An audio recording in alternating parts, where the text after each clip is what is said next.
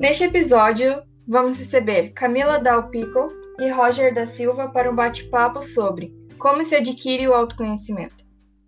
Camila, primeira pergunta. O que pode nos ajudar a adquirir o autoconhecimento? Oi, Eduardo, tudo bem? Então, é sempre muito importante lembrar que o processo para se adquirir autoconhecimento não é de um dia para o outro que a gente adquire. É um processo que leva a vida inteira praticamente, porque nós estamos sempre em mudança. Nossa mente, nossos gostos, nossa personalidade está sempre mudando. Por isso que leva tanto tempo. E agora a gente vai fazer uma reflexão. Eu, Eduardo e o Roger vamos fazer junto com você essa aqui é, na verdade, um exercício psicológico que é muito interessante que você faça todos os dias. No banho ou antes de dormir, na sua cama, enfim, para fazer naquele momento do seu dia que você tira para você mesmo. E lembrando que se você não tira esse tempo para você mesmo no dia a dia, você nunca vai conseguir adquirir o autoconhecimento. Então, vamos começar com as perguntas. Pegue um caderno e anote, que é muito importante. Primeira pergunta: Quem realmente eu sou? Eu me conheço? Como são as minhas emoções? Quais são os meus valores? Eu tomo decisões por vontade própria ou apenas para agradar os outros? Estou vivendo minha vida para mim ou para os outros? Eu fui eu mesma hoje? Como eu me senti sendo eu mesma hoje? Eu tenho iniciativas? Quais minhas forças e quais as minhas fraquezas? Onde eu me sinto bem? O que verdadeiramente me motiva? Também, se você não quiser fazer essa prática das perguntas, você tem que achar alguma outra atividade, um, ou ir no psicólogo, alguma coisa que faça você se sentir conectado com você mesmo, onde você sinta que você está sendo você mesmo.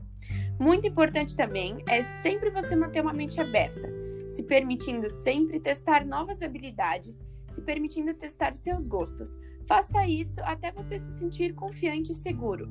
Até você saber dizer: eu gosto disso, eu não gosto daquilo, eu me sinto bem com tal pessoa, tal pessoa não me faz bem, por isso, isso e isso. Faça isso até que você se sinta seguro com sua própria personalidade. Agora eu passo para Eduardo. Muito obrigada, Camila. Lembrando, pessoal, para responder essas perguntas, você não precisa ter uma dicção perfeita ou usar palavras mais formais, e sim responder do coração aquilo que realmente é verdade, palavras de quem você é ou quem você quer ser no futuro.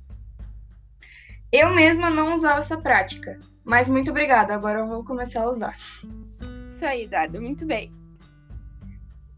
Segunda pergunta. Roger, existe alguma atividade mais lúdica para fazer no dia a dia que possa ajudar também? Atividades como meditação e mesmo a terapia são algumas das mais procuradas para a busca do autoconhecimento. O conhecimento a partir da detecção dos defeitos e qualidades, sendo esses externos e internos, o equilíbrio entre os fatores interno e externo deve ser buscado para que não haja espaço para manipulações e fragilidades. A prática de se conhecer melhor das com que uma pessoa tenha controle sobre suas emoções, independente de serem positivas ou negativas. Agora eu passo a palavra para Eduardo. Muito obrigada, Roger.